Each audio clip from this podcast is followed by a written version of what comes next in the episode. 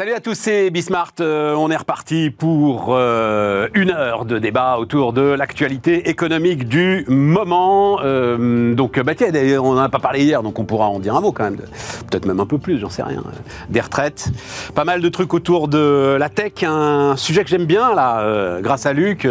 futur du travail, les 10 tendances RH qui vont faire 2023. Non, et puis c'est bien parce que c'est des, des trucs concrets que ça m'a beaucoup surpris. C'est pour ça que je ça m'a beaucoup surpris. Vous voyez, c'est pas un problème avec les RH, concept parfois un peu éthéré, voilà, on va dire ça comme ça. Non, là c'est du, c'est du dur, donc ça va vous faire réfléchir en plus euh, dans la vraie vie de l'entreprise. Allez, c'est parti, c'est Bismart.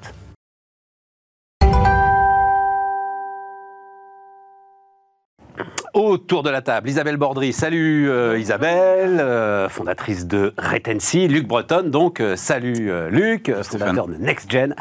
Et puis Thomas Blard, salut Thomas, fondateur de Titanium Partners.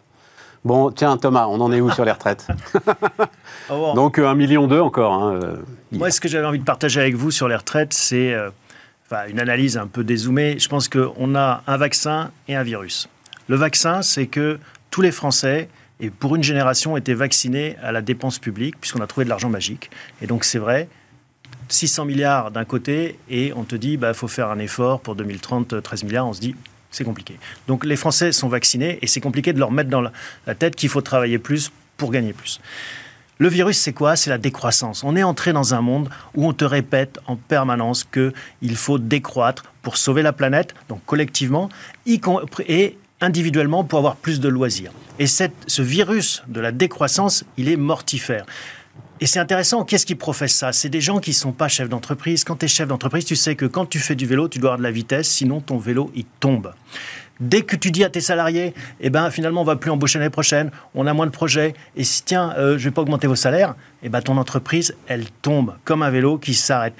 La décroissance, c'est pas juste un chiffre de PIB qu'il faut analyser euh, au, travers de l'INSEE, c'est pas une ligne sur Excel, c'est vital la croissance, sinon il n'y a pas de vie. Et ça, c'est ce que ne comprennent pas nos amis écologiques, écologistes, et c'est ce dans quoi on est en train d'arriver. La fin du travail, c'est la décroissance, et en tout cas pour moi, c'est mortifère. Il n'y a pas que les écologistes. Hein, euh. Non, il n'y a pas que les. Mais c'est pour ça que c'est un virus. parce que ça se propage. non, non, mais parce que c'est un truc, tu sais, euh, ce que tu viens de dire là, euh, sur, dans l'entreprise, la croissance, etc. Moi, j'en ai pris conscience très tard. Mais oui. Et euh, euh, je me souviens très bien, c'était ben, BFM Business, c'était Alain Veil, c'était vous êtes dans une situation finalement assez confortable, on était à peu près à l'équilibre, etc. Et tout, il dit on va créer une nouvelle tranche. Et vous êtes mais tout va bien, Alain, là, pourquoi et tout? Et il a dit exactement ça. Et si on s'arrête d'avancer, on meurt. Il dit, vous allez voir, petit à petit, ça va se raccornir petit à petit, vous allez vous installer petit à petit. Ça a été une leçon en fait pour moi de, de, vie d'entreprise que j'ai prise assez tard, je, l'admets. Parce qu'on a un parcours qui est assez proche. Moi, quand j'étais journaliste, en culotte courte, je commentais les chiffres de la croissance et on me disait 1,3 de PIB, 1,7. Et franchement, je ne comprenais pas. So what? 0,4 points, mais ça change quoi? Et en fait, quand je suis devenu chef d'entreprise, c'est là où j'ai mis le doigt sur la croissance. Comme toi et comme Alain Veil, comme tous les entrepreneurs, le jour où tu n'as pas de croissance, t'es mort. T'es peut-être une mort lente, une mort rapide, mais t'es mort. Et donc ça, c'est une forme de cancer. C'est pas un infarctus, c'est un cancer. Il faut faire comprendre ça à nos euh, compatriotes. Il faut continuer à développer de la croissance et on n'a rien trouvé de mieux jusqu'à présent que de travailler plus pour faire de la croissance. Oui, ça, ça rejoint ce que disait en quelque sorte Bernard Arnault euh, dans cette Qu'est-ce qu'il disait Bernard Arnault Le milliardaire bashing où il dit mais euh, en fait on se fait critiquer par des gens qui ne comprennent pas l'économie. Et, les Français, dans leur majorité, semblait-il dire, ne comprennent pas l'économie. Et ça rejoint un peu ça, c'est-à-dire qu'effectivement, euh, et je suis tout à fait d'accord avec ton diagnostic, c'est d'un côté, euh, ça fait deux ans, trois ans qu'on a effectivement un argent facile, qui d'ailleurs nous a sauvés de la crise, parce que tout le monde annonçait des crises très violentes, et pour l'instant, ça a l'air de tenir. Bien sûr. Donc cet argent facile a été finalement investi pour que l'on continue à croître. Et effectivement, on a encore une croissance. Là, expliquer qu'effectivement il manque 13 milliards, les gens ne comprennent pas comment on ne peut pas le trouver facilement. Je suis absolument d'accord sur le diagnostic. Alors après, euh, les écologistes, effectivement, euh, sont les fers de lance de la décroissance, mais même pour sauver la planète, il faut innover, il faut investir, et donc il faut créer de la valeur. Et donc effectivement, tous ces messages-là ne passent pas ou ne passent pas bien. Pourquoi? Je ne sais pas. Isabelle, je vais être très franc avec toi. Moi, j'ai du mal avec cette phrase. Tiens, bah, je peux le dire même d'ailleurs, parce qu'on peut tout dire ici. J'ai un peu de mal avec Bernard Arnault d'une manière générale. Enfin, je trouve qu'il est mal conseillé, qu'il ne dit pas ce qu'il faut dire au moment où il faut le dire. Enfin bref, c'est-à-dire qu'il a une telle responsabilité aujourd'hui en temps. Alors, c'est peut-être plus vrai d'ailleurs, je peux regarder. Elon Musk est peut-être repassé devant maintenant. Pas encore. Mais pas encore, t'as regardé je là regarde de près, ça m'amuse. Bon, il, a, il a une responsabilité considérable en tant qu'homme le plus riche de la planète dans, dans tout ce qu'il dit. Et il devrait quand même peut-être s'inspirer. C'est nouveau hein, pour un Européen, c'est nouveau pour un Français, et il devrait peut-être s'inspirer, ou ceux qui le conseillent, devraient s'inspirer de la façon dont s'expriment les gars aux États-Unis. Je mets Elon Musk à part, mais euh, l'ensemble de ceux qui. Euh, voilà. Donc j'ai un peu de mal avec cette phrase. Ne comprennent pas l'économie parce que euh, euh, comment dire, c'est pas une science dure. Euh, l'économie de Bernard Arnault, c'est une économie capitaliste actionnariale. Il y en a d'autres. Tu comprends ah, et, bien donc, sûr. et donc cette, cette espèce, cette façon de dire, euh, vous comprenez pas, et puis il dit pas, je vais vous expliquer. Hein. C'est peut-être Il condescendant. dit pas, il fait pas, voilà. Je suis d'accord. Mais ce qui est intéressant, c'est pas tellement la forme, c'est le fond. Oui. C'est-à-dire qu'aujourd'hui, on est dans une société française qui reste révolutionnaire et qui euh, veut en permanence euh, secouer les élites. Alors j'achète pas ça, C'est moi. c'est pas Attends, le cas attends, en Italie, finir. par exemple. Ce qui est intéressant, c'est que dans les pays anglo-saxons, souvent on se pose la question de la relation à l'argent, au succès, à l'échec. Et on dit, euh, dans les pays anglo-saxons, les Américains euh, ont une relation peut-être plus saine à l'argent que ce que nous, on peut avoir. Alors on se dit peut-être parce qu'on est latin. Puis on regarde les Italiens, mais les Italiens, ont, à tort ou à raison, ont élu Berlusconi président. Donc en fait, ils ont un respect, ou en tous les cas, ils ne remettent pas en cause le fait de générer de la valeur et de s'enrichir personnellement comme étant quelque chose de nuisible à la société. Donc d'où ça vient? Sincèrement, je ne sais pas. Je pense qu'il y a beaucoup de philosophes et sociologues qui réfléchissent sur le sujet. Peut-être que c'est le côté révolutionnaire qui effectivement reprend en nous de manière régulière euh, la parole. Mais c'est assez étonnant. et, et effectivement, alors après, Bernard Arnault, pas Bernard Arnault, Elon Musk, on n'est pas d'accord avec son méthode de communication, ok. Enfin, Bernard Arnault, il a généré l'équivalent de la ville de Grenoble en emploi l'année dernière. Donc c'est quand même compliqué de dire par ailleurs et d'entendre certains politiques de dire que c'est l'homme à abattre. Non, non, mais je- tu, Avec tu- des mots tu penses bien que extrêmement tu penses bien que c'est pas moi qui, qui vais reprendre les, les, les discours. Je dis simplement que euh, la position qu'il a aujourd'hui, particulièrement, lui donne une responsabilité D'accord. Que, alors, soit ceux qui l'entourent, soit après, j'en sais rien. Peut-être qu'il est compliqué à, à, Bah, il est extra- sûrement à conseiller, voilà, euh, sans doute, etc. Ça doit pas être simple tous les jours. N'empêche que je suis en fait très déçu par chacune de ces prises de parole. Il très déçu conseils au regard des milliardaires américains, au regard des messages qu'ont pu envoyer à un moment euh, les hommes les plus riches de la planète. Voilà. Il devrait demander conseil à son gendre là, autour du gigot dominical, Xavier Niel, qui lui est aussi milliardaire et s'en sort très bien dans l'opinion publique. Je pense que euh, personne voudrait euh, couper la tête de Xavier Niel. Exactement. Il est plus jeune Luc. peut-être. Moi, je pense que la, culture économique en, France est, très, très faible, très basse. Euh, on ne comprend pas, par exemple, comment sont financés euh, les services sociaux, le, matelas euh, social euh, et, les, cordes de rappel, comme le chômage, l'assurance maladie, euh, tout, le système public, en fait, euh, qui, dépend euh, de la capacité du privé à financer et, de, rien d'autre. Donc ça, il faudrait l'enseigner, euh, première leçon en, école, en économie. Et il ne faudrait pas attendre le collège pour parler de ça. hein. Il faudrait le faire vraiment euh, très très tôt. Après, euh, là où je, je- mets des bémols par rapport à ce que je viens d'entendre euh, ju- jusqu'à présent de mes, mes collègues de plateau, là, c'est vraiment sur les excès euh, du, capitalisme. Et Dieu sait que je suis un, libéral de confession économique, mais il y a des excès qui aujourd'hui sont scandaleux et qui sont intolérables par la population, puisque aujourd'hui tout le monde a un truc comme ça dans sa poche, c'est-à-dire c'est ce qui se passe partout sur la planète.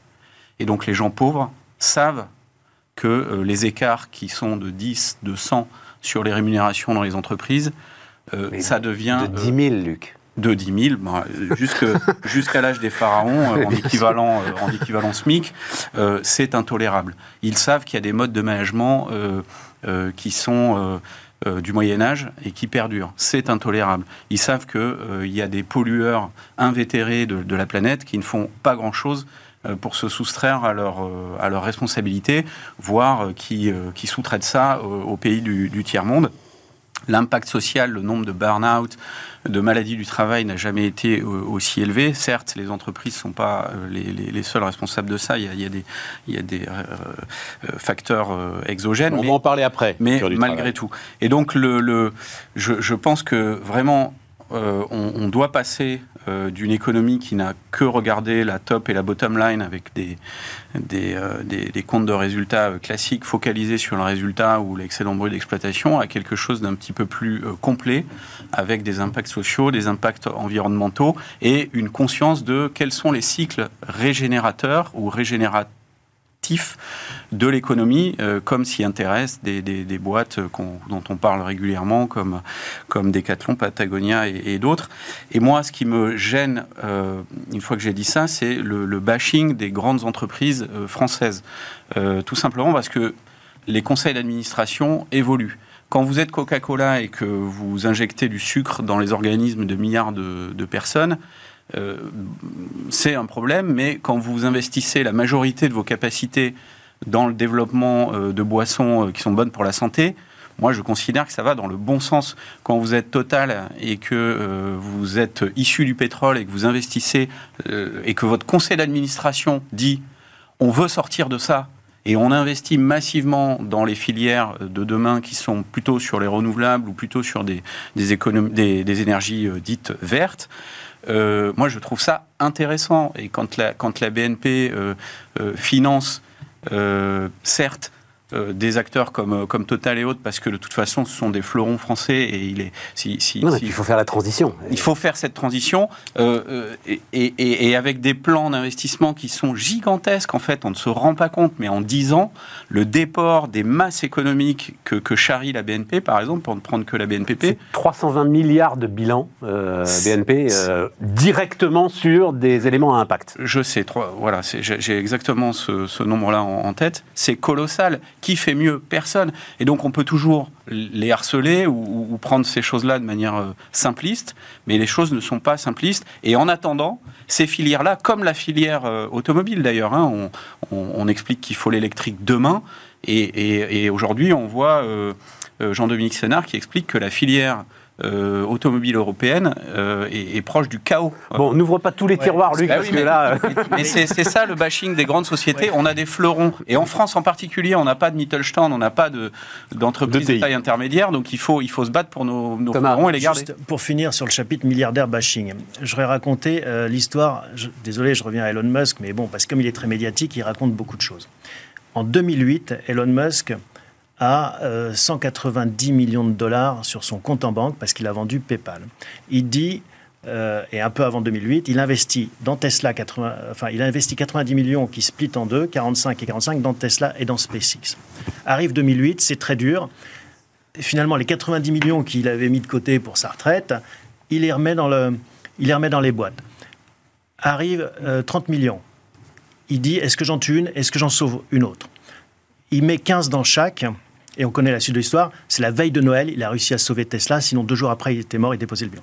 Donc moi, je veux bien qu'on fasse du milliardaire bashing, mais est-ce qu'on se rend compte du niveau de risque qu'ils ont pris? On prend la photo à l'arrivée à chaque fois. On se dit, bah ouais, Bernard Arnault, mais qu'est-ce qu'il a, par quoi il est passé comme risque, comme pression, et, et, et on lui a pas donné, hein, ça n'a pas été un cadeau. Et Elon Musk, c'est la même chose. Non, la différence... Elon Musk est l'homme le plus riche de la planète, ou le deuxième, ça dépend des jours, et il a pris des risques colossaux pour malgré tout faire du bien à l'économie globale. Thomas, la différence entre Elon Musk, Bernard Arnault, entre ce capitalisme d'aventurier et le nôtre, c'est que nous, quand même, bouquin de Thomas Philippon là-dessus, nous avons un capitalisme de rentier.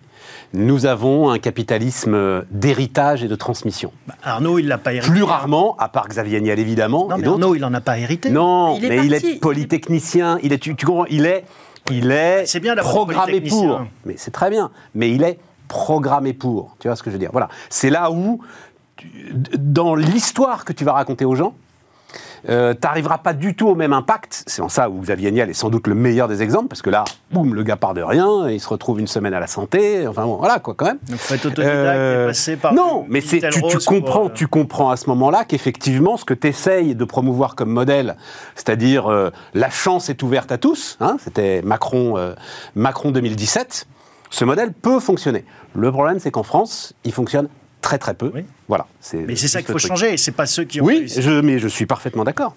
Oui, après ça rejoint euh, le niveau euh, de l'éducation générale, euh, les investissements euh, que, font, que fait ou pas l'État euh, dans l'école aujourd'hui et, et- et la perception de tout le système, notamment euh, le système qui doit apporter la méritocratie dans la démocratie, qui est l'école. Et aujourd'hui, il ne fonctionne plus.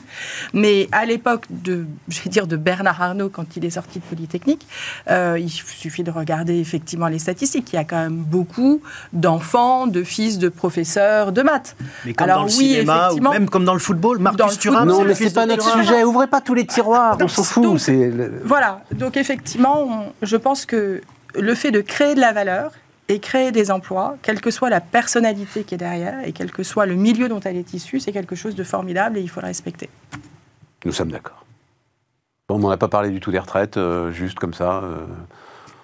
Bah, les re- le En sujet- fait, en fait, vous en... non, mais vous n'avez pas tort. hein. moi, En je m'en fait. Moi- je vous en foutez, c'est-à-dire on verra bien. je m'en 64 fous. ans, ça n'a plus grande importance finalement Euh, maintenant. Moi, je m'en fous pas du tout. Je pense que cette réforme, elle est ultra nécessaire. Il faut absolument qu'elle euh, qu'elle aboutisse parce que c'est- c'est c'est la seule pierre angulaire de ce gouvernement sur la maîtrise de la dépense publique.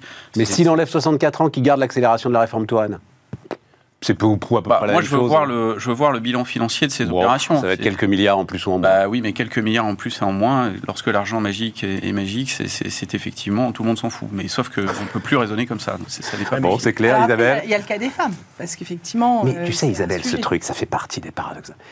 Euh, Moi, j'en parle grâce à Emmanuel Grimaud, qui vient nous voir régulièrement. Ça fait, ça fait 10 ans qu'on parle de ce que les femmes sont dans le système. Et là, tout le monde le découvre. Mais en fait, Euh, alors que, tu, enfin, tu vois, les, En fait, les- là, choses sont accumulation. terribles pour vous depuis. euh, Il y a une accumulation de. Mais oui. plusieurs choses. En fait, il y a une accumulation de plusieurs choses. Déjà, un, dans le cadre de la carrière professionnelle, euh, les salaires ne sont pas encore complètement égalitaires. Donc en fait, on part déjà Absolument, sur une c'est la clé, base c'est l'une qui est- des clés. qui est moindre. Et puis ensuite, il y a ces périodes qui sont les périodes des congés maternité qui font euh, ben, perdre entre guillemets euh, des trimestres, absolument. alors en fait, grâce peut-être au congé paternité, on va pouvoir avoir des équilibres sur ces fameux trimestres que l'on perd et qu'on n'arrive pas à rattraper. Donc effectivement, la retraite et, et ces discussions euh, mettent en avant euh, une, une accumulation euh, de choses qu'il faut effectivement euh, tenter d'améliorer. C'est en ça où c'est la meilleure démonstration de ce que le truc est mal emmanché dès le départ. C'est-à-dire, c'est cette question-là qu'avant de dire, les mecs, ce sera 64 ans, bim, bim, bim, tu poses ces questions-là d'abord. Alors Tu dis, là, on a un sujet. Est-ce que c'est vrai que si on augmente la durée de trimestre, euh, ça va être euh, quasi exponentiel pour les femmes? Effectivement. Euh, parce que tu parles des- du congé paternité, mais les 4 5 par exemple, enfin, je sais pas, quelle est- je sais pas si Luc, tu connais la proportion de femmes par rapport à d'hommes qui sont en aussi 4 ça. 5 Bien ça doit sûr. être 90-10, voire Sûr. 95-5, Oui, oui, oui. voilà, enfin, tout ça. Donc, et tu comprends, mais, mais non, à aucun moment, en fait, tu as ouvert ces petits. euh, Alors il y a quand même eu des articles qui ont effectivement et des journalistes qui ont mis en avant euh, le salaire, enfin la retraite moyenne des femmes. Je crois qu'elle est de 1003, alors que la retraite moyenne des hommes est de 500 euros ou 600 euros en plus. C'est beaucoup d'argent. Et effectivement, euh, la pédagogie ou en tous les cas la manière dont le gouvernement a appréhendé ce sujet en ayant des postures, alors au début euh, qui étaient en fait ouvertes à la discussion en fait avant que le, le- le- le sujet rentre au Parlement et qui maintenant sont sur des postures de blocage sur cet âge de 64 ans avec finalement peu de pédagogie. C'est vrai que c'est dommage. Bien. Alors, futur du travail, justement, bah, allons-y. C'est ça qu'il aurait peut-être fallu mettre sur la table. Euh, donc, les 10 tendances RH qui vont faire 2023. On va voir. Donc, euh, Luc, tu as participé à euh, ce. C'est un e-book très facile à télécharger d'ailleurs sur le site de Welcome to the Jungle. hein. Absolument. Euh, et là où ça m'a surpris, et donc j'ai été regardé quand même, parce qu'évidemment, je savais que tu venais, donc je, dis que je, vais, je vais regarder ce qu'il fait. Et, et- et le premier truc, bam, première tendance, proposer des avantages financiers et sociaux à ses salariés face à l'inflation. J'ai été très surpris. C'est- la clé aujourd'hui euh, des, des- des- des relations sociales, je vais appeler ça comme ça, de cette année 2023. Oui, c'est une manière de, pour l'employeur de, redonner de l'oxygène euh, immédiatement. C'est d'ailleurs, euh, ça, me fait penser, moi, aux fameux chèques du gouvernement, ouais. qui sont quand même des, des gadgets, mais qui, qui fonctionnent immédiatement et qui permettent de, de, voilà, de donner de l'air. Et donc, au niveau des, entreprises, tu, tu as une, une multitude de, possibilités pour, pour améliorer justement ce euh, cette capacité à financer le, delta. non, mais ça, on en a déjà beaucoup parlé. Mais c'est la priorité, là, en fait. Ben, Redonner de l'air, là, maintenant. En plus, les gens entendent tous que ça va mieux, globalement, qu'on évite la catastrophe. En particulier pour les, les, débutants ou les petits salaires, c'est euh, une priorité, c'est une demande euh, forte de pouvoir tout de suite avoir une, bulle d'air. Au-delà de ça, il y a une deuxième tendance que tu as, que tu as pu regarder qui est les, les temps partiels. Alors les temps partiels. Numéro 2, imaginez un temps partiel ambitieux pour refondre les rythmes de travail. Alors les temps partiels, il y, a, deux types de temps partiels. Hein. Il y a ceux qui sont subis euh, et puis il y a ceux qui sont choisis. Et ce qu'on voit, c'est que la proportion de temps partiel choisi est en train d'exploser parce que bah, tantôt vous avez envie de disposer de plus de temps pour vous. C'est une grande tendance à la sortie du, Covid et des confinements. Tantôt, vous avez besoin d'aider un parent euh, âgé qui, qui, a besoin d'assistance. Tantôt, vous voulez vous engager dans une cause associative, sportive euh, ou autre. Et donc, on voit que... Euh, ou alors, ce que je, ce que je constate... Oui, mais c'est un peu contradictoire avec l'exigence première de pouvoir d'achat, parce que temps partiel, c'est travailler moins, tu gagnes moins, on est d'accord. Bien sûr, mais y a, encore une fois, c'est pour ça que je dis, il y a le temps partiel subi et le temps partiel choisi. Donc je, je, me, je, me, poste bien dans le deuxième euh, cas, euh, qui, est le, qui est le choix. Et donc si tu as le choix, tu arbitres aujourd'hui. Et on voit que les gens au travail aujourd'hui arbitrent de plus en plus. C'est une grande tendance vers disposer de son temps et en faire ce que l'on veut. ce que je constate pour ma part beaucoup euh, chez les clients avec qui je, je travaille actuellement, c'est beaucoup de cadres euh, qui euh, souhaitent avoir plusieurs jobs en parallèle et disposer de ces temps partiels avec l'accord d'avoir une activité parallèle. Alors, en Allemagne, en Suisse, aux Pays-Bas, dans les pays du Nord, on voit le job sharing aussi qui se développe fortement. C'est-à-dire que bah, Stéphane, avec, avec toi par exemple, on va se dire, bah, nous deux, on va partager un job dans une boîte. Euh, tu vas en faire 50%, je vais en faire 50% ou 60-40. On on va s'entendre, on va vendre ça à la boîte et ça va nous permettre d'avoir un deuxième, euh, de ne pas mettre tous les œufs dans le même panier, d'avoir de la diversité, d'amener ce qu'on apprend euh, d'un côté chez d'autres clients, une sorte de consulting ou de freelancing. Mais ça colle parfaitement avec l'allongement de la durée de vie au travail. Oui. C'est quelque chose qui, en plus, est beaucoup plus facile à faire quand tu as une grosse expérience, on va dire passer 50, passer 55 ans. Bien sûr. Et, ça, et, comme euh, ton expérience a augmenté, tu es plus cher, et donc c'est intéressant d'avoir un pourcentage de Stéphane ou un pourcentage de Luc euh, toute l'année, euh, sans avoir besoin de, de, t'acheter totalement. Exactement. Et, Alors attends, parce que, et numéro 3, euh, le podium, puis après je vous fais commenter, et ça aussi ça m'a surpris créer un guide du salarié. Moi, j'aurais mis la tendance euh, qui est ta tendance, tu vois, euh, mais tu en as déjà beaucoup parlé. Hein. Former ses managers à la gestion d'équipes composites, pour moi, c'est ça le, 3, mais non. en 3, c'est créer un guide du salarié aidant pour informer et accompagner.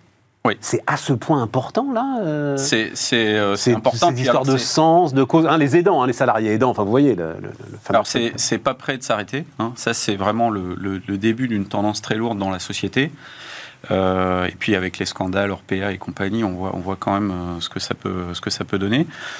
Euh, c'est quand même un mur de, de, de dette pour l'État et de, de financement qui va être très, très, compliqué à gérer. Et donc, bah, comme d'habitude, il va quand même falloir compter d'abord sur soi-même. Et ça rejoint une capacité que n'ont pas beaucoup les entreprises en France, qui est d'accepter la fragilité. C'est-à-dire, est-ce que je suis capable vous, savez euh, sans doute que les équipes les plus performantes ou les organisations les plus performantes, elles ont deux attributs majeurs. La sécurité psychologique, c'est-à-dire je peux partager mes erreurs sans avoir peur d'être sanctionné parce que c'est une capacité d'amélioration continue, parce que je corrige mes erreurs.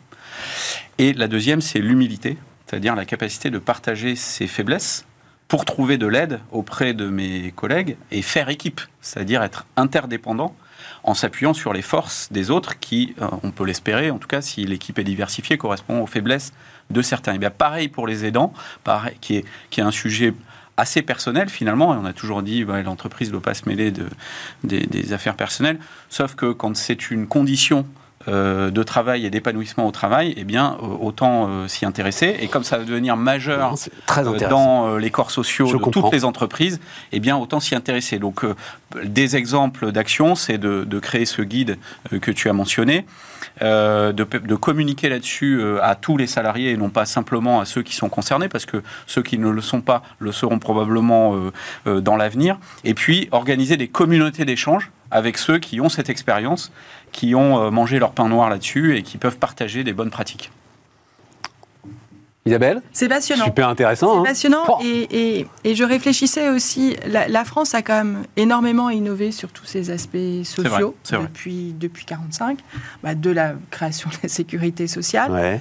Aussi, pour rejoindre le travail des femmes, au fait d'accompagner les femmes. C'est-à-dire quand vous comparez euh, euh, l'état des crèches en Allemagne et la relation en fait de la femme au travail et à sa famille en Allemagne par rapport en France, on est sur deux planètes différentes. C'est-à-dire que vous ne pouvez pas faire carrière en Allemagne si vous avez des enfants.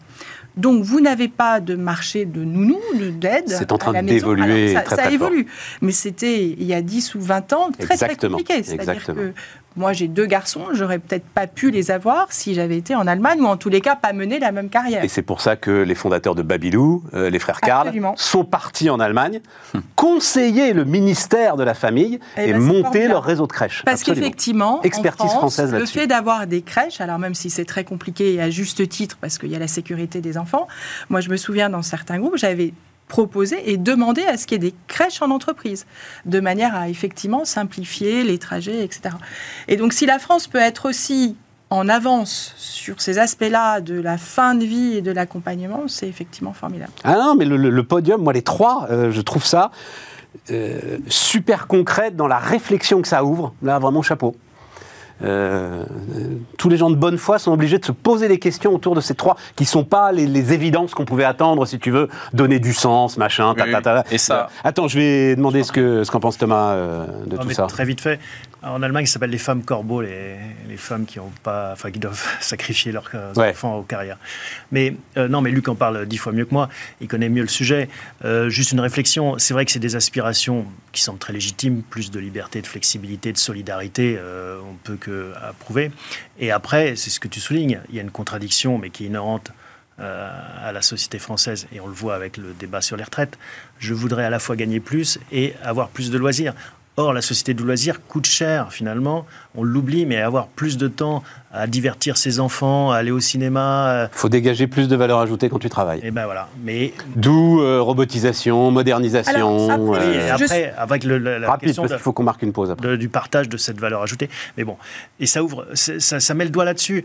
On veut plus de loisirs, mais on voudrait gagner plus. Ça, il y a une contradiction et dont on ne fait pas assez l'explication, notamment à l'occasion de ce débat. Ah, alors, je pense que tu te trompes parce que je ne suis pas sûre que c'était le terme loisir. C'est réorganiser son temps dans la journée entre, comme on le souhaite, pour éventuellement travailler pour des associations, pour aider ses parents, etc. Donc c'est une certaine manière de créer de la valeur. Même quand tu t'occupes de tes enfants, d'une certaine manière, tu crées de la valeur. On parlait tout à l'heure de l'école, de l'éducation et des chances. Euh, si je m'occupe de mes, mes parents, ça ne va pas me rapporter 300 euh, euros ça crée de la valeur. Mais non, ça crée, de la valeur la valeur pour la société. Enfin, surtout si tu t'occupes de tes enfants. Mais après, ça ne me permettra pas de profiter de la société des loisirs. Et donc, c'est là où il y a voilà, un petit mais je pense que ce que veulent aujourd'hui les jeunes, les cadres, etc., c'est, suite au Covid, hein, je pense que ça a été un détonateur, c'est donner euh, une organisation à sa vie de travail un petit peu différente. Donc on n'est plus dans des carrières longues et des journées longues euh, sur, un, sur une mission, on veut avoir plusieurs missions. Et c'est pas forcément du loisir, c'est euh, du caritatif, euh, de j'aide, etc. Bien. On marque une pause.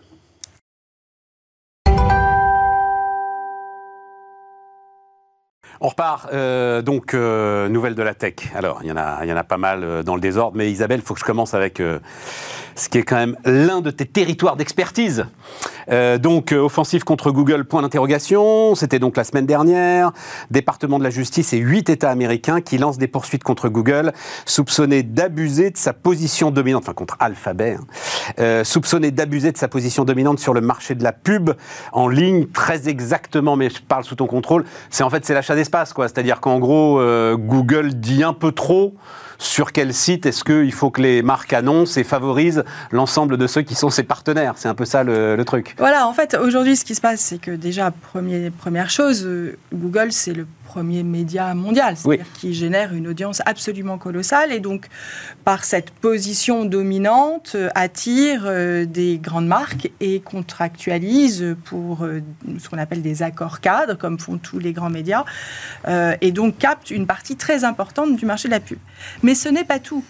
Là où Google, depuis 20 ans, s'est aussi fortement développé avec une stratégie tout à fait brillante, c'est de proposer aux autres médias ses propres outils, voire sa propre régie pour commercialiser son espace.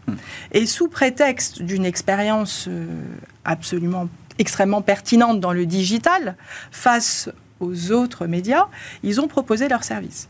Et donc effectivement, aujourd'hui, ils captent non seulement la publicité sur leur propre page, mais ils captent aussi un montant exorbitant, enfin très important, on va dire, sans porter de jugement de valeur, sur la publicité investie sur tous les autres médias. Exactement. Et c'est ça qui pose problème. Et effectivement, même la, la- la France, l'Europe, euh, avait pointé du doigt euh, ce problème. Et alors après, euh, à qui jeter la pierre Euh, Alors, ça y a- pose problème, si je comprends bien. Ça pose si jamais, à la limite, Google était euh, totalement indépendant dans les préconisations d'achat d'espace qu'ils font aux marques et vis-à-vis des sites web, ça poserait moins de problèmes. Après, un petit peu comme Amazon, visiblement, ce que pense la justice américaine, c'est qu'ils ont tendance à favoriser les sites qui sont leurs partenaires les plus fidèles euh, et avec lesquels ils travaillent le mieux. Oui, et puis je pense, et ça c'était un problème qu'on avait soulevé, sur, que j'avais régulièrement soulevé sur le marché français, c'est la non-transparence. Voilà. C'est-à-dire que c'est très compliqué de savoir ce qu'investit un annonceur réellement sur une plateforme. En fait, on ne connaît pas le taux de régie. C'est quand même assez particulier. Même en France, il y a la loi Sapin, donc on est censé avoir une grande transparence. Et en réalité, lorsque un annonceur euh, achète sur le réseau Google, il n'a qu'une vision euh, parcellaire de ce qui est investi où et comment, et surtout quelle est la rétribution réelle des médias autres que Google qu'il a pu acheter. Et donc je pense que c'est ça qui est vraiment pointé du doigt. Et puis après, euh, euh, la transformation digitale qu'on a connue depuis trois ans est juste phénoménale. C'est-à-dire que, euh, on va reparler de l'effet Covid, mais ça a été un effet massif dans la Mais transformation est-ce que c'est le début d'une offensive? Parce qu'on en parle depuis que Biden est élu, hein, de cette idée que euh, la nouvelle équipe au pouvoir aux États-Unis allait commencer à casser les géants. Oui, Comment est-ce que, tu vois le truc? Il y, a- il y a deux choses. Bah, déjà, Google a multiplié par deux en deux ans son chiffre d'affaires, donc c'est colossal. Le Microsoft avait 75 millions de personnes sur, sur euh, Teams. Maintenant, il en a eu en un an euh, 250 millions. Donc maintenant, ce sont des chiffres absolument colossaux. Et il y a ces deux sujets qui sont, un, la concurrence et deux, la privacy. Ouais. Et effectivement, euh, l'administration Biden a décidé de s'en préoccuper. Luc, tu es d'accord avec ça? Je te voyais euh, Non, sourire sur le... Tu penses que tout ça n'ira pas très loin et que c'est un peu de la pantalonnade? Oui, je, je- je- je suis assez euh, confiant dans la capacité de l'État américain à garder ses champions euh, et à leur laisser finir de raser la steppe européenne ju- jusqu'au bout et de tirer la valeur. Oui, mais là, la, la contestation, elle vient Ce qui des me- États-Unis quand même, hein, c'est-à-dire les- freins à la bien, concurrence aux. États-Unis. Mais les qui- Américains en la seule chose qui me rassure dans cette annonce, c'est qu'il y ait des États américains Ouais. Qui se mettent dans le, dans le, dans le case, là, Ouais, dans, dans- l'appel en justice. Ça, oui. Je, je- je crois à la sincérité des États américains à vouloir casser les monopoles, mais aucunement dans la capacité de l'État euh, américain euh, central à, à Washington et de Biden, qui a utilisé, qui a surfé sur ces arguments pour euh, expliquer qu'ils étaient pour une, une forme de concurrence loyale, de antitrust, etc. ce qui a beaucoup euh, euh, plu à plein de monde, y compris à, moi. Mais en fait, ça fait très longtemps qu'il est déjà euh, en poste. Euh, il a passé la mi-mandat, il ne s'est rien passé de, significatif. Moi, je pense que ça, n'arrivera pas. En fait, il faut bien voir que les GAFAM sont des outils géopolitiques dingues. Et donc, aujourd'hui, ça a beaucoup d'inconvénients, mais ça a beaucoup plus d'avantages. Et pour l'État américain, c'est clairement un moyen de politique et d'influence mondiale, à part la Chine évidemment, mais la Chine a ses GAFAM, c'est les BATX. Et donc on voit que le monde numérique, il est partagé entre les Chinois et les Américains, et ça, ça convient bien à ces deux superpuissances. Et l'Europe, là-dedans, encore une fois, est, tondue par les uns ou par les autres, et demain peut-être par les, plus par les, Asiatiques que par les Américains. On verra. Pour l'instant, je pense que les Américains sont en train de, en plus avec la, guerre en Ukraine, de largement conforter leur, leur, position, et que ça, finalement, ça a beaucoup plus d'avantages pour le, gouvernement Biden que de casser un monopole qui est dans, dans l'ADN, je dirais, économique, structurel des États-Unis, mais qui s'est arrêté, euh, cet antitrust, avec euh, l'attaque des telcos et des, grands pétroliers. Euh, je pense qu'on a et, éventuellement des banques, mais on n'est pas allé euh, sur les nouvelles technologies. Et ça convient bien. C'est une, une puissance euh, d'intelligence économique gigantesque. Aujourd'hui, le renseignement américain travaille main dans la main avec Amazon, Google, Microsoft et toutes les données des Américains, absolument toutes les données des, des Américains, des Européens et de la plupart des autres pays du monde sont dans la main de quelques entreprises. C'est extrêmement pratique pour écouter le monde et ah, travailler sur cette base à la suprématie de l'économie américaine. Thomas? Moi, je suis complètement sur la ligne de Luc quel est l'intérêt des États-Unis de se priver de ces outils? Il y en a sa, aucun. sa propre économie, c'est-à-dire que euh, le, sujet, il est, alors je suis tout à fait d'accord avec vous, mais il, est interne aux États-Unis aujourd'hui, il est là-dessus, il est quoi que tu en penses, quand même sur les telcos, c'est-à-dire la recomposition euh, du triple monopole euh, pose problème aujourd'hui euh, à l'économie américaine, à la croissance américaine. Donc, moi j'y crois pas, mais bon. Voilà, c'est là où. Et, l'autre point, Biden, ça fait deux ans qu'il est là. Si vraiment il avait voulu s'attaquer un petit peu sérieusement au sujet, ne serait-ce qu'en termes d'affichage politique. Exactement. Il ne le fait pas. Et il ne le fera pas. C'est vrai que les, les, cas marquants dans l'histoire américaine où effectivement tout d'un coup euh, les monopoles ont été euh, cassés, c'était des entreprises qui existaient principalement aux États-Unis. oui, c'était domestique. C'était principalement domestique. C'est les chemins de fer, euh, oui, les sociétés pétrolières, les telcos. Sociétés pétrolières quand même, elles, sont, elles étaient mondiales. Les oui, oui. Mais, mais c'est vrai que les telcos étaient. Bon, bah oui, c'était une autre époque. C'est vrai que depuis la grande mondialisation du milieu des années 80, c'est vrai qu'on n'a pas vu euh, de grande offensive antitrust. et encore une fois, l'économie américaine empathie et euh, il y a un certain nombre de travaux qui en rendent compte. Voilà. Ils auront des amendes. non, c'est vrai que dans le même temps, on laisse Microsoft euh, complètement prendre le contrôle de OpenAI. Ce, qui me fait marrer, c'est quand tu renforce encore plus la concentration. C'est quand l'Europe ou la France impose des amendes à Google, les cours de bourse de Google ou de Facebook ou des autres montent parce que c'est des bonnes nouvelles, parce que c'est des amendes tellement ridicules qui, que ça conforte la stratégie de ces géants. C'est formidable. Euh, ah oui, tiens, euh, alors j'ai deux, trois trucs dont je ne sais pas quoi faire. Donc, 87% euh, de la population française déclare posséder un smartphone en 2022. On s'en étonne plus, mais c'était il y a 15 ans quand même. Hein. Mmh. C'est violent. Hein. Ça va vite. c'est énorme. Et il y a une analogie avec la voiture électrique, parce qu'on dit tous, ah oui, est-ce qu'on peut faire la transition? C'est exactement la même chose. Ça peut aller aussi vite que ça. En 15 ans, 90% de la population française pourra rouler en électrique. En tout cas, c'est ce que promet euh, l'Europe. Et c'est ce qui peut arriver tellement ça vite. C'est l'autre sujet, moi, que je voulais aborder. Je reviens sur Tesla. Alors, allons-y avec Parmi Tesla. les 10 voitures les plus vendues au monde, deux Tesla, modèle Y et 3, je crois. Euh, les deux voitures électriques, pas les 10 voitures les plus vendues. Les plus vendues dans le monde, monsieur. 1,2 million de Corolla, euh, de Toyota Corolla. Et c'est ça qui est dingue. C'est sûr de toi, là bah, oui. non, non, mais je n'ai pas, pas regardé ça. Donc oui, non, c'est pas sur le marché électrique. Le marché électrique, ils, ils sont très forts. Mais euh, c'est une Corolla, je crois, la première. C'était une RAV4, et à ma connaissance, l'année dernière, de Toyota. Elle est... Il y a une Golf qui traîne aussi quelque part, quand même, encore. Oui, oui. Mais oh, c'est ça qui est dingue. 700 000 euh, modèle 3 et 600 000, 750 et 600 000. Ouais, il en a vendu 1,3 million. Il en a vendu 1,3 million.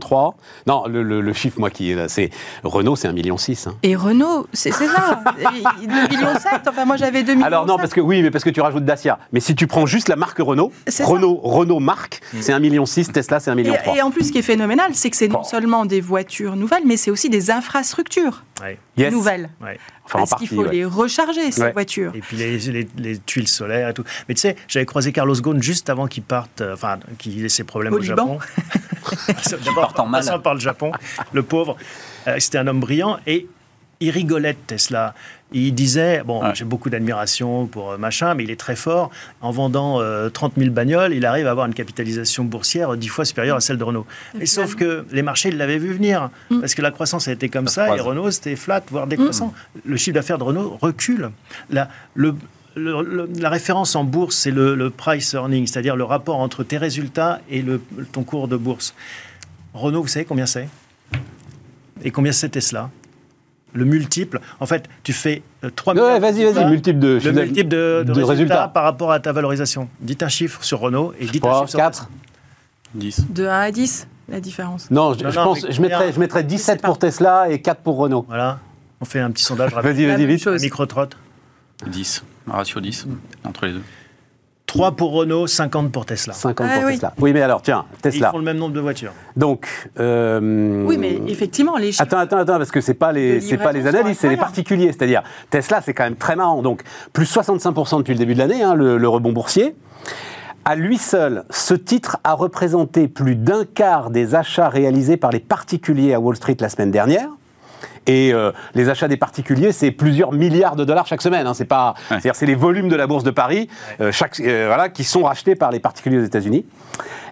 Donc, en fait, c'est c'est- à la marge presque un truc euh, d'analyste. C'est- alors euh, à un moment, il, euh, Et là, on a vu arriver avec Robin Hood, avec tout ça, etc. Tout à coup, c'est une espèce de, de- oui, c'est un, un aventurier qui séduit les gens. T'as envie de participer à son aventure. C'est clair. Et tu comprends le rachat de Twitter. Il a 124 millions de followers. Ouais. 124 millions de followers.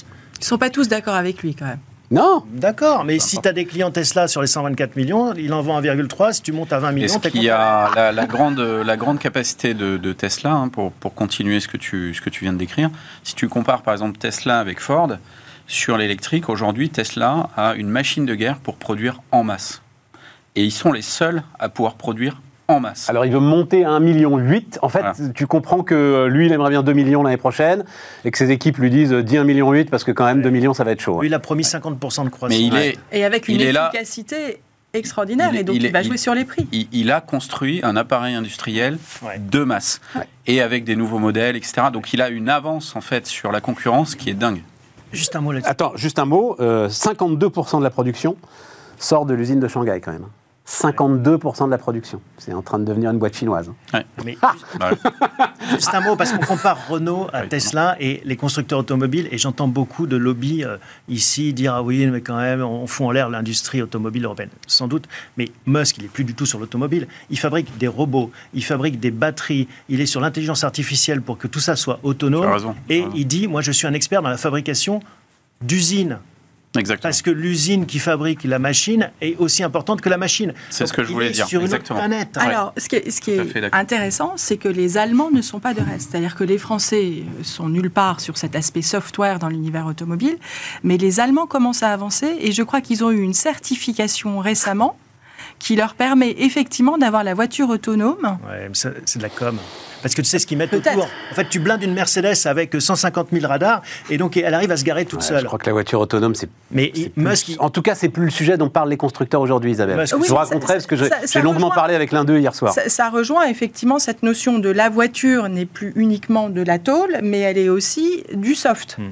Et cette capacité à investir effectivement, et ce que fait Musk dans la robotique, etc., tout ça est lié.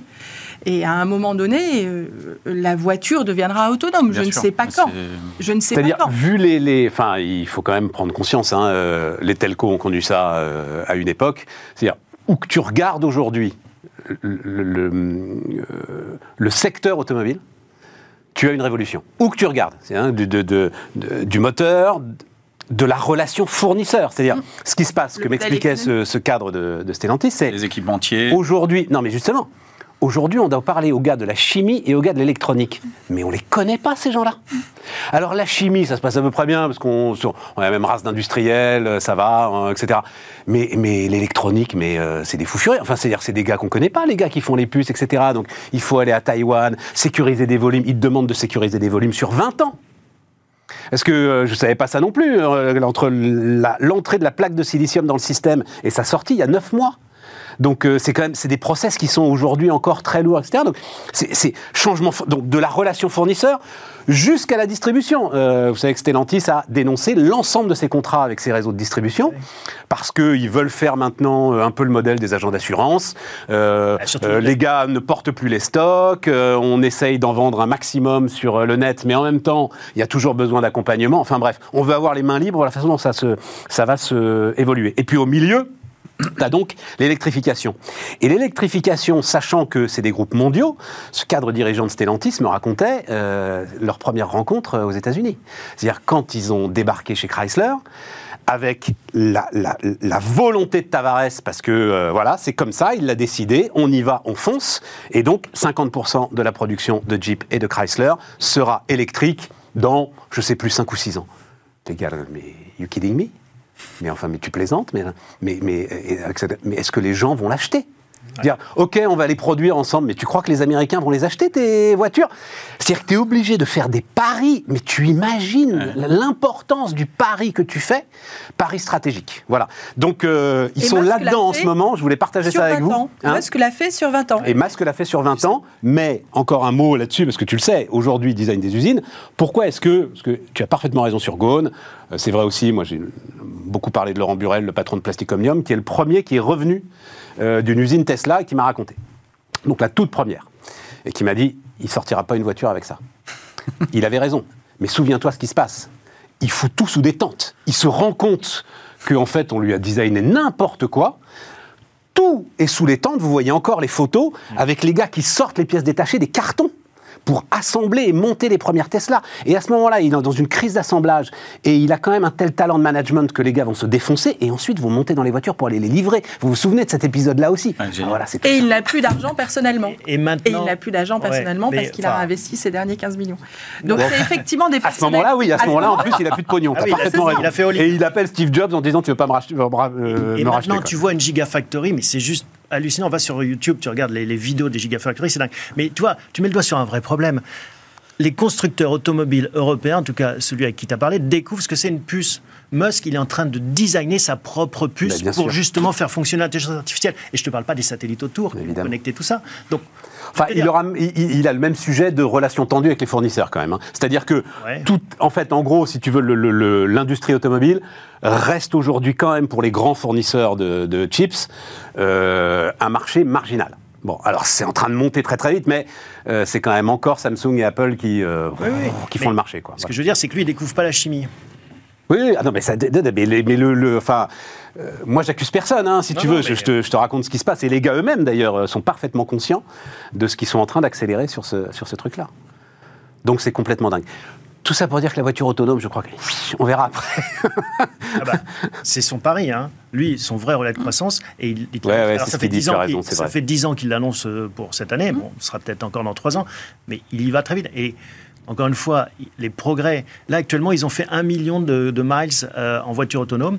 Et avec les utilisateurs, ils ont des bêta-testeurs, ils en ont euh, je ne sais plus combien de, de dizaines de milliers, qui, dès qu'il y a un problème, renvoient des informations. Et ils s'enrichissent. Enfin, on l'a vu sur d'autres industries, l'intelligence artificielle se nourrit de la donnée. On en est où, nous Renault, Mercedes, dont on vante les mérites, là, parce que soi-disant, ils arrivent à se garer tout seuls. Tu vois, Renault, Renault, ils ont lâché l'affaire à l'époque de, de Ghosn, puisqu'ils marchent avec Google. Puis après, la question, Comment c'est. euh, s'appelle la boîte de euh, Waymo C'est ça Ouais, Comment s'appelle la, ouais, la- ouais. la boîte de Google qui Ouais, s'occupe de ça Oui, oui. C'est qui, les taxis, d'ailleurs. qui va très très vite. Oui, oui, qui, À San Francisco, très, très hein. vite. Mais en. Chine, il y, a des, il y a des livraisons en voiture autonome sans chauffeur hein, Eh oui. qui, sont, qui sont quotidiennes. hein. Donc Et ça puis les- fonctionne déjà. hein. Les Isabelle camions. Les camions. Oui. Les camions, il y a un vrai enjeu Oui, sur le transport Oui. euh, en camion. On dit ça le jour où Navia. Ah Oui, Tu te souviens de Navia, euh, Luc? C'est triste. Navia, Christophe Sapet, c'est ça, hein, euh, Navia. Donc, euh, alors moi, j'ai raconté cette histoire, euh, voiture autonome, euh, dans le quartier de la Confluence euh, à Lyon. Ils sont aujourd'hui devant euh, la barre du tribunal de commerce pour essayer de continuer. Ils ont des, navettes autonomes de niveau 4. C'est une Euh, micro-niche. Mais parlons d'opium. niche. C'est une micro-niche, mais ils étaient en avance. Tu vois ce que je veux dire Ils étaient en avance. Stéphane, parlons d'opium. On se gargarise d'opium, qui a une très belle carrosserie. Ah, Il faut raconter Opium. Opium, c'est euh, le gars qui nous promet une voiture hydrogène pour 2025. Donc, quand il y a eu Macron qui s'est assis dans l'opium, j'ai cherché et je me suis dit, est-ce qu'à un moment donné, on voit le moteur? Est-ce qu'il y a des vidéos où on ouvre le capot? Il n'y a pas de moteur. Il y a eu des. des... Donc, comment tu veux que ça marche? C'est le PowerPoint en. Mais non, mais tu fais une super carrosserie. J'achète le PowerPoint. T'as le président, le, as le président qui s'assied dans la voiture. T'as le Crédit Agricole qui en commande 10 000. Qui en commande 10 000, mais il sait qu'il les touchera jamais. Et voilà. Et donc effectivement, il y a eu visiblement un dérapage des coûts chez Opium.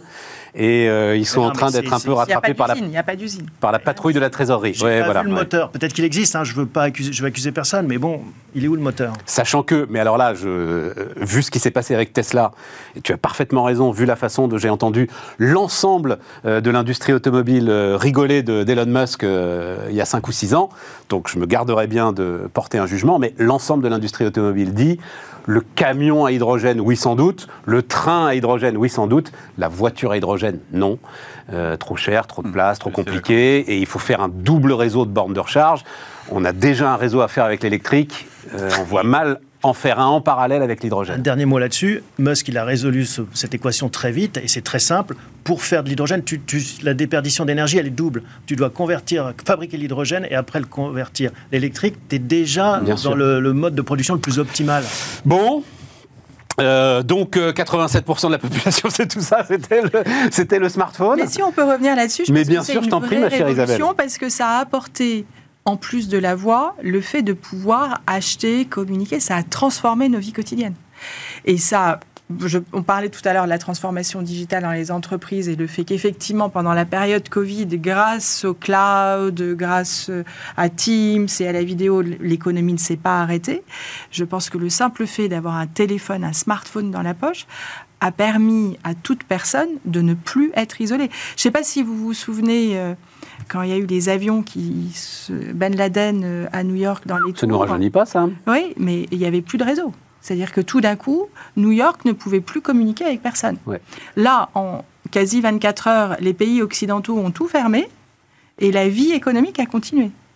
Et donc le simple fait d'avoir le cloud, des smartphones, des réseaux qui fonctionnent, a complètement transformé nos vies quotidiennes. Et, pour Starlink, on va y revenir à Elon Musk, parce que quand il y a la guerre en Ukraine maintenant, il envoie ses antennes Starlink et, euh, personne ne peut arrêter la communication. L'art de la guerre. Ah, tout à fait. Parce que les Ukrainiens euh, arrivent effectivement à gérer avec des applications la manière dont ils lancent les obus. Je ne suis pas une experte, mais non, il qu'ils révolutionnent l'art de la guerre. un outil, le smartphone, qui a permis de faire davantage de croissance, comme le sera euh, la voiture autonome. Alors, 50% des Français déclarent quand même parce que ça, c'est euh, euh, tout le sujet de euh, France Num, tout le sujet de Renaissance numérique, enfin de l'ensemble de ceux qui alertent quand même sur, comment on appelle ça, l'électronisme. donc 50% des Français, 50% quand même, déclarent rencontrer des freins dans la pleine utilisation des outils digitaux. C'est un chiffre qui est en hausse de 13 points par rapport à 2020. C'est-à-dire que les process se complexifient et les gens ont du mal à suivre. Voilà. C'est le sujet. Ce que je trouve assez génial, c'est que ça montre le génie de Steve Jobs. Parce que le Steve, Steve ah, Jobs a réussi à mettre dans la poche de tout le monde un smartphone. quel que soit le niveau. On n'a pas besoin d'avoir un PhD d'informatique. Ah, mais c'est le Thomas Edison de la quatrième révolution industrielle, évidemment. un téléphone. Évidemment. Et donc effectivement, à partir de là, tous les acteurs n'ont pas ce génie. et il peut effectivement se... Ouais, mais le chiffre en hausse, tu vois, je suis très surpris. 13 points quand même. Hein. 13 points, c'est beaucoup. Hein. C'est parce qu'on t'enferme de plus en plus aussi dans le numérique. Enfin, on t'enferme. Pour moi, c'est une libération, mais il ne faut pas s'arrêter sur ce terme. Ce que je veux dire, c'est que tu as de plus en plus de, choses qui ne sont plus qu'accessibles. Envoyer ton courrier par la poste, il faudra bientôt l'imprimer, le scanner. Mais non, euh, arrête, attends, ne, rentre pas sur cette, euh, sur cette fake news absurde. C'est juste maintenant, tu as un timbre vert, tu n'as plus de timbre rouge parce que la poste euh, doit réduire ses coûts et peut plus livrer en gire. Elle te propose de faire payer ton PDF. bref, peu importe. Si tu payes ton PDF, tant pis pour toi. Hein, mais... Je veux dire, c'est Internet, c'est On doit faire de bien sûr, de choses de façon électronique et donc, en effet, comme il y a de plus en plus de, euh, de services qui sont accessibles plus qu'électroniquement, ça peut poser peut-être des problèmes à certains. C'est ça, je pense que c'est ça le truc. Luc, tu as dû beaucoup réfléchir à ça quand même. Euh, Moi, je trouve dans tes précédentes fonctions et dans l'idée, c'était pour le coup, c'était une des clés de la construction de raison d'être et d'image d'Orange à l'époque où tu y étais encore. Oui, bien sûr. C'est pour ça que on avait. Enfin, moi, j'étais, à la tête de la première agence de design de France parce que l'innovation technologique et en particulier sur ces devices, sur ces terminaux euh, qui, prennent peu de place hein, quand même hein, et qui sont ultra puissants. On a, on la puissance avec ça d'un, d'un super calculateur d'il y a quelques années qui, occupait tout le tout le rez-de-chaussée des immeubles. Euh, bah, c'était les designers qui sont capables de, de fabriquer des interfaces, on parle de UX, de UI, qui font que euh, bah, en quelques clics, j'arrive à ça. passer une commande. Que ce soit Moi, simple pour tout le monde. J'ai la, la dernière, enfin la, la- la dernière voiture que j'ai achetée, c'est l'ami euh, de, de Citroën. C'est une petite voiture é- é- électrique sans permis pour que les enfants puissent l'utiliser et, et- et mo- et moi aussi. Et euh, je l'ai commandée. Ça m'a fait euh, quelque chose. hein. Euh, je- je- on m'aurait dit quand j'étais petit que j'allais Commander un sur une jour, voiture sur J'achèterais une voiture dans mon canapé avec mon smartphone. Ah je n'aurais ouais. pas cru. Ouais. Euh, déjà, le smartphone n'existait pas. Mais j'ai vraiment mis ma voiture dans mon panier. Ça m'a fait quelque chose, quoi. Ah, ça a raison. Ça m'a fait quelque chose. Je me, suis, je dingue. me suis dit, tiens, là, tu es en train de vivre une expérience incroyable. J'ai appelé ma femme et je lui ai dit, tu te rends compte, je viens de mettre ma voiture dans mon panier. Elle dit, mais de quoi tu me parles? Voilà. Et je l'ai acheté. Ça m'a pris, allez, 60 secondes. J'ai acheté ma voiture en 60 secondes en scannant ma carte d'identité et euh, euh, les, les- les documents Truc dont ils avaient dingue. besoin pour euh, Et il, fabriquer et il la, te l'amène à domicile, il te la livre à domicile? Et alors, j'ai passé plus de temps à, à- à envoyer mes documents scannés pour faire ma, ma plaque d'immatriculation. Euh, mais en fait, il y avait trois documents à donner, donc c'était immédiat. Et, euh, Tu comprends et- pourquoi il n'y a plus de et, concessionnaires et je suis allé chercher euh, mon ami, euh, croyez-moi ou pas, euh, mais c'est la vérité, avec ma trottinette électrique. je vous jure que c'est vrai. Et j'ai mis ma trottinette électrique Dans sur le siège passager de l'ami et je suis rentré euh, chez moi avec. Donc c'est quand même extraordinaire. Et donc ça, je dis bravo les designers, bravo le- les, les nouvelles interfaces UX, UI. Et donc moi, je sais pas combien de dizaines d'applis j'ai là-dedans, mais en fait, on utilise toujours les mêmes. hein. On en a une centaine, mais on en utilise peut-être 10 ou 15. Et je trouve ça extrêmement fluide. Et- Et, génial. même ma mère qui a, qui a, qui a 80 ans, euh, qui a fêté ses 80 ans euh, ce mois-ci, euh, pa- passe ses commandes de, de absolument tout avec son smartphone. Et si à 80 ans on y arrive, je pense que c'est quand même Bon, allez, bravo quoi. Un mot de conclusion. euh, tu voulais rajouter quelque chose, Isabelle? Il nous reste 30 secondes. Non, non, absolument. Je trouve que c'est formidable. C'est- de l'innovation, Ah mais- de la croissance. Je dois dire, j'ai mis ma voiture dans le panier. Et magnifique. même les seniors euh, y participent. Ça coûte un peu de sous quand même. euh, Ben, c'est 6 000 euros moins euh, la déduction si tu rends ton, ton ancienne carlingue. Donc c'est ah très, ouais. c'est très peu cher. Ah ouais, dis donc. 6 000 euros l'ami 6 000 euros l'ami C'est moins cher qu'un scooter. Ouais, exact, Ben c'est ce voilà. que j'allais dire. Euh, C'est moins cher qu'un scooter, que- dis donc. Pour que, Eh, le monde que bouge, hein, les gars. puissent aller au, au collège ou au lycée, c'est c'est super. C'est quoi la phrase? Le vieux monde est derrière toi, cours? Bref, je sais plus. Et quoi, la devise de BNP, c'est bienvenue dans un monde qui bouge. je pensais pas à ça. Non, c'était. je crois que c'était un poème de René Char. c'est- Mais je l'aurai demain. À demain euh, pour une nouvelle heure de débat.